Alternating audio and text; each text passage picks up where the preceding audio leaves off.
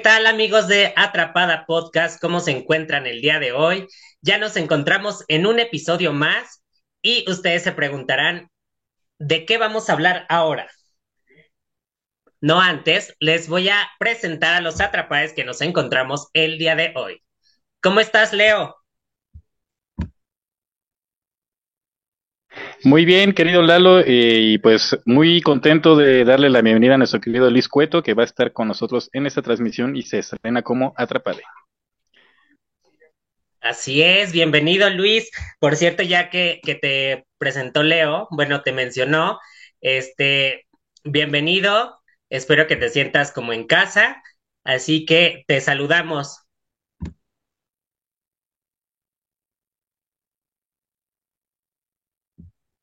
No tienes tu audio, apóyanos con tu micro. Hola, hola, muchas gracias, gracias.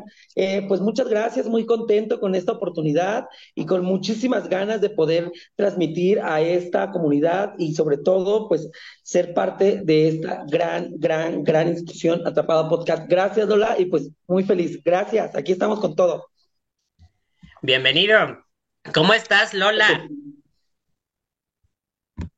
¿Qué tal amigos? Un saludo a toda la gente que nos está escuchando a través de nuestras distintas plataformas. Efectivamente, mi nombre es Rocío Cartagena, pero todos me conocen como Lola. Acá va a andar en la conducción Lalito y me va a tocar estar de este lado. Y pues gracias también acá a Luis que nos va, fíjense, nada más tenemos a un crack de el activismo LGBTTIQ+, una persona muy noble que no está de pozona, no está de inventada y no es mala onda. Muchas gracias por estar aquí. De verdad te recibimos con mucho cariño, con mucho amor y bienvenido, bienvenida a tu casa. Así es, pues ahí lo tiene Luis, ya escuchaste, eh, te traemos un, un, buen historial tuyo y qué bonito que lo puedas compartir con, con todos, todas y todes. ¿Cómo estás, Serena? Hola bebé, soy tu Serena, la Serena de todos. Y yo sí soy un pozona, no es cierto. Nos vemos con este tema de, escándalo. Besitos a todos. Así es, un, un, tema muy controversial. Y bueno, vamos a pasar con Jackie ya para entrar de lleno al tema. Buenas, buenas, mis queridos atrapades, pues vamos con este tema que ha causado mucho, mucho, mucha controversia, mucho revuelo, eh, un tema que, pues, también hace un chismecito de ahí, así que vamos con todo y pues bienvenido a nuestro querido eh, amigo Cueto, bienvenido. Y pues un placer conocerte y empezamos. Vamos contigo, Lalito. Gracias, Jackie. Sí, qué bonito que otra vez compartamos eh, la grabación, Jackie. Este, no había tenido oportunidad, pero pues por aquí andamos ya. Vamos a hablar, atrapades, del tema, un tema muy controversial, muy importante que se está suscitando actualmente eh, en nuestro país, y es el tema de la opinión de los libros de texto de la SEP. Vamos a iniciar con nuestro querido Leo, que nos va a platicar un poquito sobre los antecedentes sobre la educación sexual en México. Adelante, Leo. Sí, miren, pues primero comentarles que cuesta mucho eh, resumir la historia de la educación sexual en México. Eh, yo lo puse en cuatro ejes o en cuatro momentos y todos eh, tienen que ver con un tema de trascendencia social, es decir, las grandes reformas que se hicieron a, nivel de educación tuvieron que obedecer a una lucha social que en ese momento pues estaba pues aconteciendo, ¿no? Y el primer antecedente lo vamos a ver en 1974 cuando por primera vez los libros hablan pues justamente no solamente de los procesos de la pubertad, sino también de esta parte de la sexualidad, ¿no? En ese tiempo, pues obviamente eh, la gente conservadora igual hizo lo mismo que ahorita se estaba pasando con los libros de texto, los quemaron, no, los rechazaron y demás, pero de alguna manera también tenía que obedecer al contexto histórico que vivía en ese momento la sociedad mexicana, que eran los setentas y era justamente la revolución sexual que se vivía en todo el mundo. Entonces, sí era importante que hablaran de estos procesos a, los niños y a las niñas en los diferentes espacios académicos. De ahí nos vamos a pasar hasta 1982 Y justamente ahí también se volvió a dar o detonar un movimiento social, el cual fue pues obviamente la pandemia del VIH, que pues en México fue a finales del 79, principios del 80, y es empiezan a incorporar los temas de eh, pues la prevención del VIH, el tema de los de las ITS y por supuesto también los métodos anticonceptivos. Ahí sí hubo un movimiento grande a nivel social donde sí había quemazón de los libros de texto pero obviamente, pues las resistencias fueron las menos porque estos temas se incorporaron a medida de que la pandemia empezó a cobrar víctimas en México. Ahí nada más para comentarles, eh, pues obviamente ustedes saben que eh, la pandemia del VIH afectó eh, principalmente a personas homosexuales, específicamente a personas de la Ciudad de México. Eh, por el tema de los lugares de encuentro, porque venían de una revolución sexual de los setentas, y hay un libro que me gustaría recomendar ahí, que se llama El vampiro de la colonia Roma. Ahí habla justamente de cómo eran los lugares de encuentro y de cómo era pues la socialización de los gays en época de los ochentas. De 1982 nos vamos a pasar a otra reforma que se dio en 1994. Y justamente fue eh, cuando empezaron a llegar lesbianas al poder, es decir, hubo la primer diputada eh, abiertamente lésbica a nivel federal y hubo otros cargos importantes que ocuparon personas de la diversidad sexual y desde ese momento se está justamente tratando de meter los temas de género, de diversidad sexual y por supuesto de identidad de género. Pero no había habido cambios por este gobierno no liberal que también es obviamente conservador y hasta el 2023, que es el tema que nos ocupa, pues justamente se metió no solamente desde la eh, época o desde la etapa preescolar, sino primaria, secundaria y preparatoria, obviamente esta educación incluyente que habla de género, que habla de identidad de género, que habla de personas no binarias y que habla, por supuesto, de orientaciones sexuales diversas. Hasta ahorita, el contexto que tenemos en el Estado de México, de acuerdo a los datos del secretario de Educación del Gobierno del Estado, hay un 80% hace 15 días de la repartición de libros en los diferentes espacios educativos y se espera que para finales de año o a principios del nuevo ciclo escolar esté en su totalidad, eh, pues obviamente, el material para que las nuevas generaciones crezcan sin prejuicios hacia personas de la diversidad sexual, lo cual a mí se me hace muy importante y con eso yo quiero abrir el tema.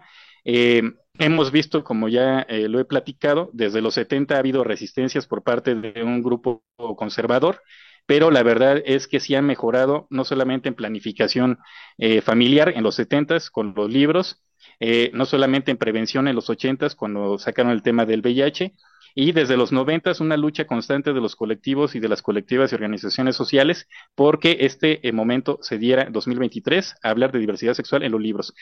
Cabe aclarar que en el 2018, en el gobierno de Enrique Peña Nieto, ya había libros eh, de apoyo, no eran de texto, es decir, no eran obligatorios usarlos, pero sí había un compendio de libros pequeñitos que igual estaban de preescolar a preparatoria con estos temas, pero eh, digamos que los maestros tenían libertad de cátedra, por así decirlo, para ver si los usaban o no, pero estaban dentro de las bibliotecas, es decir, no se repartían a niños y niñas. Pero ya había un esfuerzo, eh, digamos, del 2018 para acá, sobre hablar sobre estos temas. Así es, Leo. Pues muchas gracias por esta información. La verdad es que sí, sí es cierto eso que, mencionas, ¿no? Que causa mucho revuelto, mucho revuelo. Eh, por ejemplo, las marchas que decías de los setentas, ¿no? Eh, toda la gente pues se ponía como a decir, ay, no, ¿qué están haciendo? ¿Por qué lo hacen? ¿No? Este, nos van a malear a, nuestro, a nuestros hijos, a las familias. Y es lo que actualmente estamos viviendo ahora eh, pero ahí la pregunta sería, pues, ah, o sea, que, ¿cuál es el miedo, no? O sea, al contrario, sino es información para nuestros hijos, para la sociedad, para llevar una vida más consciente, más informada y pues evitar precisamente pues más abusos, más discriminación y demás. Eh, me parece eh, por ahí, Lola quiere decir algo. Sí, fíjate, ahí es, es yo creo que es el, pan de cada día de, de, muchas casas, de muchos hogares, en, aquí en México sobre todo, digo porque nos estamos centrando de los libros de México, pero es el pan de cada día el querer siempre tapar cosas, el ver las cosas siempre como, como el, tabú, ¿no? No es que mi hijo o mi hija, eh, ya ni siquiera decir hija, porque todavía están más cerrados a eso, ¿no? Pero, o sea, hablar de que sus hijos en cuestión eh, tengan acceso a educación sexual para ellos es malo porque tienen la idea de que se les, según ellos, se les va a despertar ciertas cosas. Ahora, más adelante vamos a entrar en tema sobre qué tipo de contenido ven sus hijos y que los padres no hacen caso de ello, ¿no?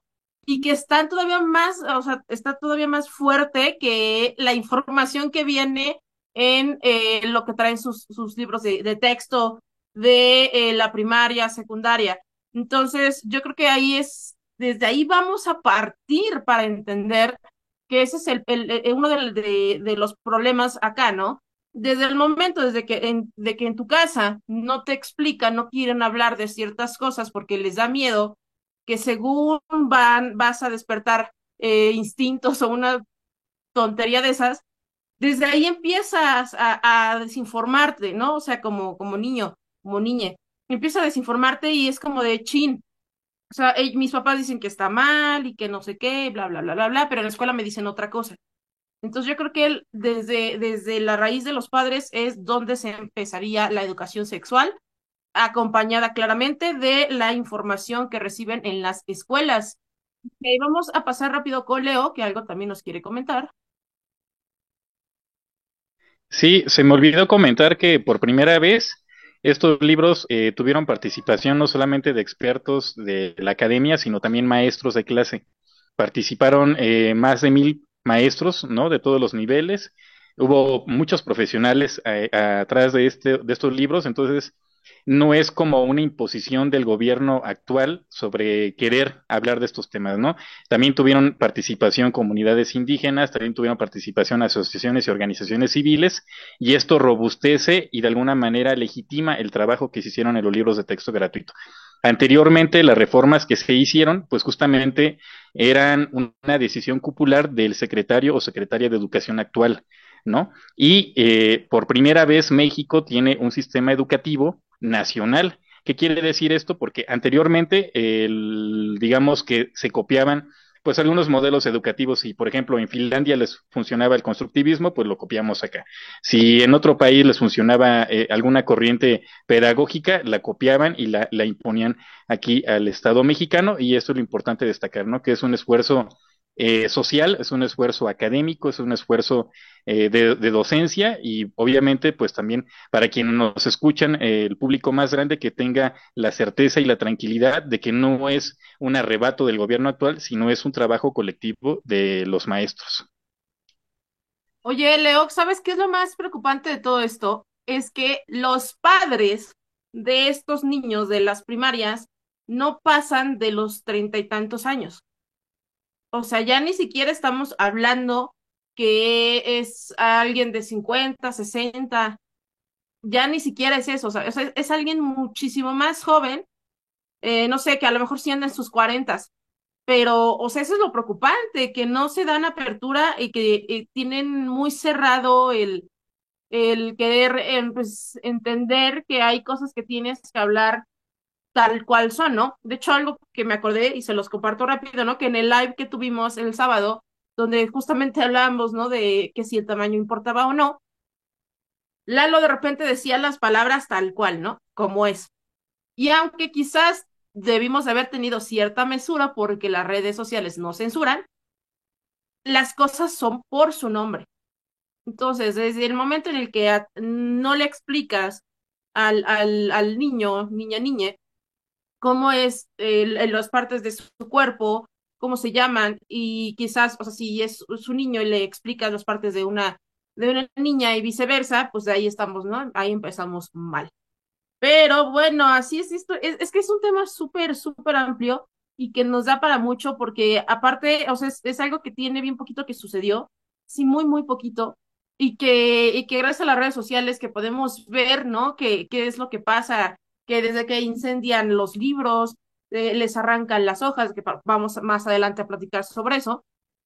Pero fíjense, ¿no? Estamos en el 2023 y parece que estamos en 1923, ¿no? O sea, estamos hablando que yo, yo veo que hay como un retroceso de 100 años a, a, el comportamiento y la reacción de algunos padres a que no han aceptado de buena manera, pues todo esto. Entonces vamos a pasar con Lalo, que también nos va a a explicar un poquito más a detalle, ¿no? ¿Por qué no quieren los libros en cuestión de la educación sexual? Sí, claro. Eh, bueno, hay que ver que la Secretaría de Educación Pública, pues ha incluido estos temas como, eh, ya lo decía Leo, la diversidad sexual, el género, la masturbación, en los nuevos libros de texto. Eh, además, los temarios pues proponen como actividades sobre la autoexploración y el conocimiento y ejercicio de los derechos sexuales, que es lo que decía un poco Lola, ¿no? Hay que decir las, pues las a las cosas por su nombre, aunque sí de repente ahí en redes nos censuran un poco, pero es como, me recuerdo ahorita un poquito a, a la historia, ¿no? Que le contaban a los hijos, ¿cómo, cómo naciste, ¿no? De que llega la abejita con la flor y le inyecta el polen y demás. Eh, bueno, estos cambios se han, han generado eh, pues mucha controversia en algunos sectores de la sociedad explica en uno de los libros de texto que el comportamiento de hombres y mujeres, la forma de relacionarse con personas del sexo opuesto y del propio, la vestimenta y otras formas en que se expresa lo femenino y lo masculino en cada cultura son manifestaciones del género. También otros libros nos indican que al hablar de, al hablar, perdón, de sexualidad, pues se trata del aspecto central del ser humano y abarcan obviamente pues el tema eh, del sexo, la identidad de género, eh, los papeles de género, el erotismo, el placer, la intimidad, la reproducción y pues la orientación sexual. Eh, esto es importante destacar que los libros de texto, de texto gratuitos, perdón, son re, re, revisados y aprobados por un comité de expertos en educación. Eh, no, no, quiere decir que nada más, ay, se nos antojó este, pues sacarlos para causar morbo, para, no sé. Eh, eh, todo esto pasa por un proceso y por muchos filtros. Las decisiones sobre qué temas se incluyen en los libros pueden variar con el tiempo y de acuerdo a lo que se esté descubriendo día con día y reflejar cambios en las políticas educativas y sociales también.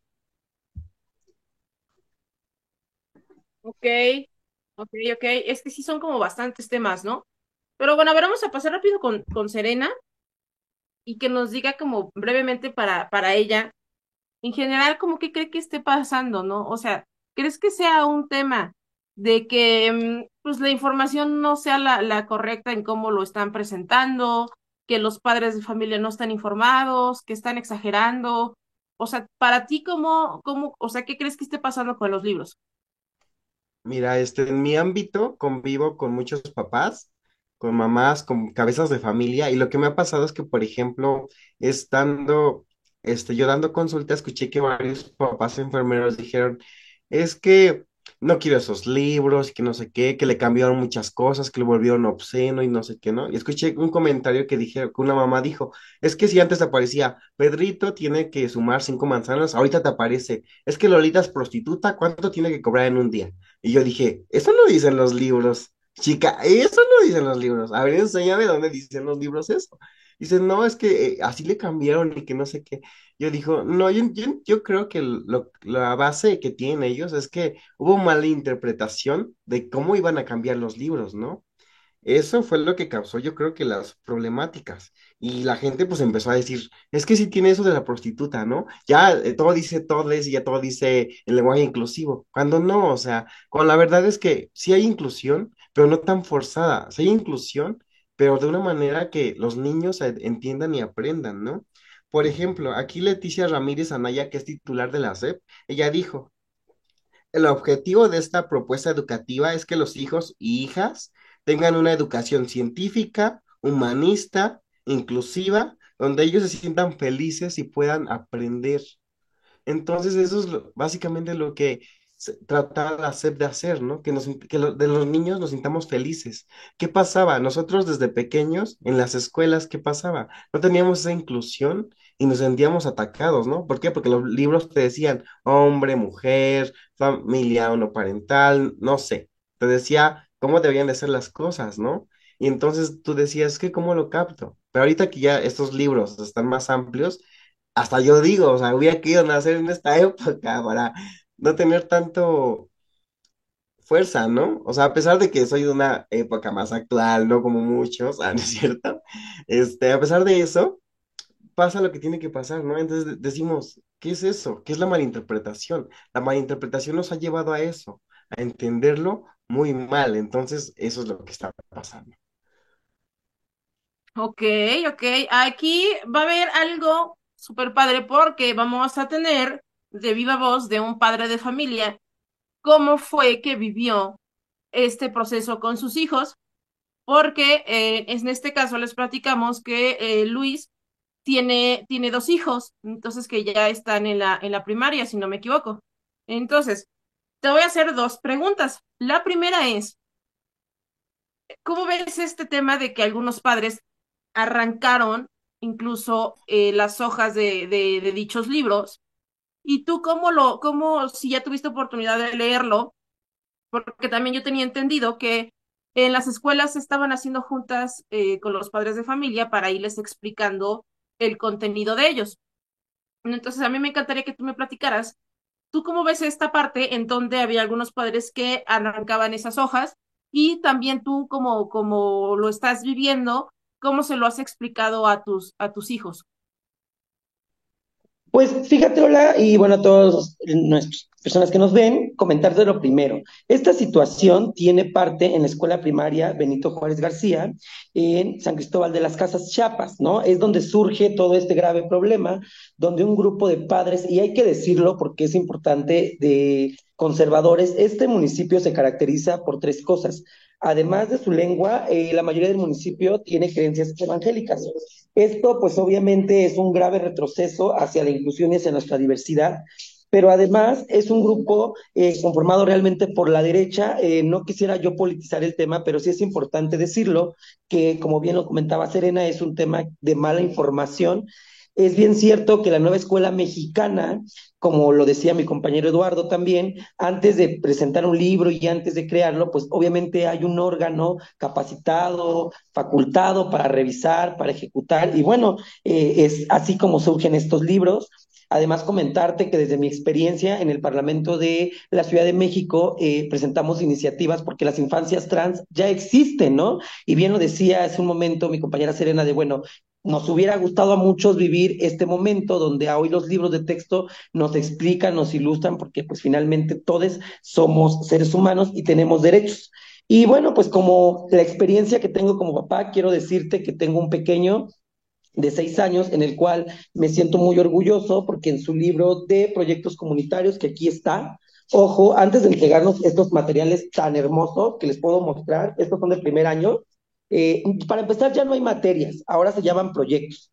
Eh, la directora de la escuela tuvo a bien, primero que nada, hacer una junta con todos los padres de familia para informarnos de este nuevo sistema educativo, ¿no? Donde nos ilustraron justamente, pues, la inclusión, los derechos humanos de los niños, el cuidado del medio ambiente, muchísimas cosas que la verdad, al menos nosotros en la experiencia que tenemos en la escuela, nos sentimos muy contentos con este material pero sobre todo me fue muy grato ver que viene un apartado donde a los niños les muestran justo los diferentes tipos de familia. Mi hijo hoy, a ser un hijo adoptivo, eh, puede estar bien identificado y evitar bullying, evitar burlas, discriminaciones.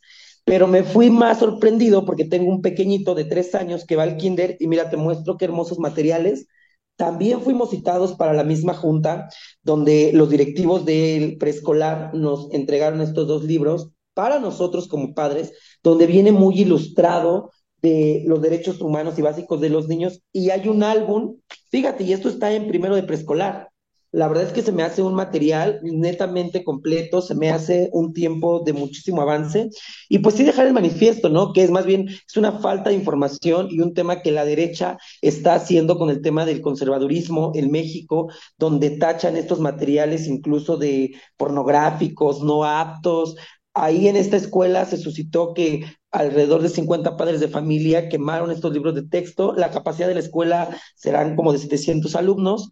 Este tema, pues obviamente, se recorrió a algunos estados, pasó en Chiapas, pasó en Sonora, pasó en Puebla, pasó en Morelos, y así hemos estado eh, replicando algunas conductas. Afortunadamente, ha sido muy poquita la gente que ha seguido estos ejemplos, pero yo en mi experiencia como padre creo que es un material muy, muy bueno pero además de que es muy bueno, quiero decir que está muy completo y que es una muy buena forma de educar eh, y sobre todo, pues la inclusión para todos nosotros. La verdad es que estoy muy, muy, muy feliz de tener este material.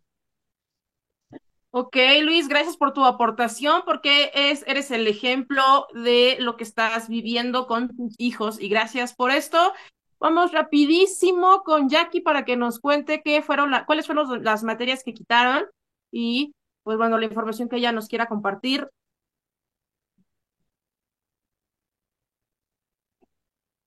Ok, bien ahí, Jackie. ok, voy, voy a pasar rápido a mi tema para ver si nos da chance de que Jackie pueda dar esa información que también es importante porque hay, hay materias que son, eh, que eran básicas, que ya no están. Rapidísimo, a mí me tocaba la parte en donde hablábamos de que pues los padres de familia se ponen bien intensos por lo que viene en el contenido de pues los libros, pero los, de, los dejan consumir en, en este caso cosas en materia de multimedia, eh, de, de, contenido tal cual el internet, televisión y, y que es eh, hasta videojuegos, que es muy violento y que les despierta hasta otras cosas también, que eh, un libro donde viene información que eh, pues es para que pues, se les quite como esos tabús ya desde, desde chiquitos, ¿no? Hablando, por ejemplo, de eh, la Casa de los Famosos, que aunque algunos de nosotros la llegamos a ver, vaya, no es apto para uh, un niño o una ni niña, niña. Este, y esa, esa parte es eh, importante, los videojuegos que llegan a ser súper violentos de igual manera, ¿no?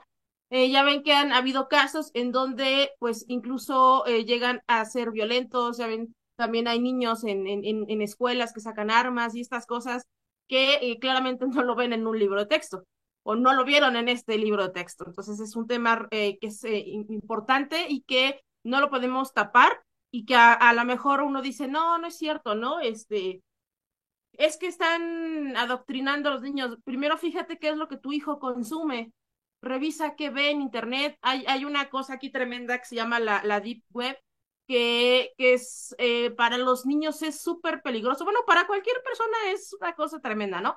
Pero más para los niños hay cosas muy, muy intensas en esa parte baja de, de internet que mejor revisen. Ya ven que puede haber también tráfico de personas y un montón de cosas que, que los niños llegan a tener acceso y que no vienen en los libros de texto nuevos. Entonces, mejor hay que echarle ojo a qué hacen, qué ven, qué consumen y eh, tener una mayor protección de manera íntegra para con los demás, para los, los pequeños. Y vamos rapidísimo con Leo y, me indicas, Jackie, si puedes eh, hablar. Venga, vamos rápido con Jackie que nos diga las materias y vemos si nos da chance rápido con Leo. Ah, pues miren, eh, como habían comentado, hay un órgano el cual regula todo esto, que es la Dirección General de Materiales Educativos de la SEP, eh, la cual se encarga de elaborar y actualizar, editar e innovar los contenidos de los libros de texto. Eh, y de autorizar la, eh, y se encarga de autorizar la Comisión Nacional de Libros de Texto gratuitos para su impresión y distribución. en esta ocasión sí fueron mil y tantos profesores, de los cuales se hicieron varias asambleas para estar revise y revise estos libros de texto, antes de su distribución y antes de su reimpresión, eh, hacia todo el, a nivel nacional. Eh, también tomando en cuenta que ahora ya no se toma como materias, sino está como campos disciplinarios, como campos, eh, como por disciplinas manejado por campos formativos, los cuales son, eh, empiezan por ejes articuladores, que es vida saludable, apropiación de las culturas a través de la lectura y, las, y la escritura, artes y experiencias estéticas. Ya los ejes articuladores ya es inclusión, pensamiento crítico, intercultural, eh, perdón, interculturalidad crítica, igualdad de género, lenguajes, saberes y pensamiento científico del humano y lo comunitario, ética, naturaleza y sociedades. Eh, cada cada uno de estos, eh, de los años, de primero a sexto año, eh, sus libros están eh, nombrados por proyectos, proyecto comunitario, em, bueno, está nombrado por proyectos. Cada uno de estos proyectos son este, vistos por cada uno de los profesores. Eh, obviamente cada uno tiene sus, sus, materias. Dentro de estos campos formativos es que es el, el, de lenguaje, es español, inglés, artes, educación indígena y lenguaje de señas. Eso es lo que se ve. En campo de ética, naturaleza, sociedades, formación cívica y ética, historia y geografía, saberes de pensamiento científico son matemáticas, ciencias naturales, biología, física y química. Del humano es lo comunitario, em, es educación física, tutoría, educación socioemocional y tecnología. Perfecto, ya tienen ahí la información. Muchísimas gracias por haber estado con nosotros en este episodio súper importante y polémico de los libros de la SEP. Nos vemos. Adiós. Hasta la próxima. Bye, besos.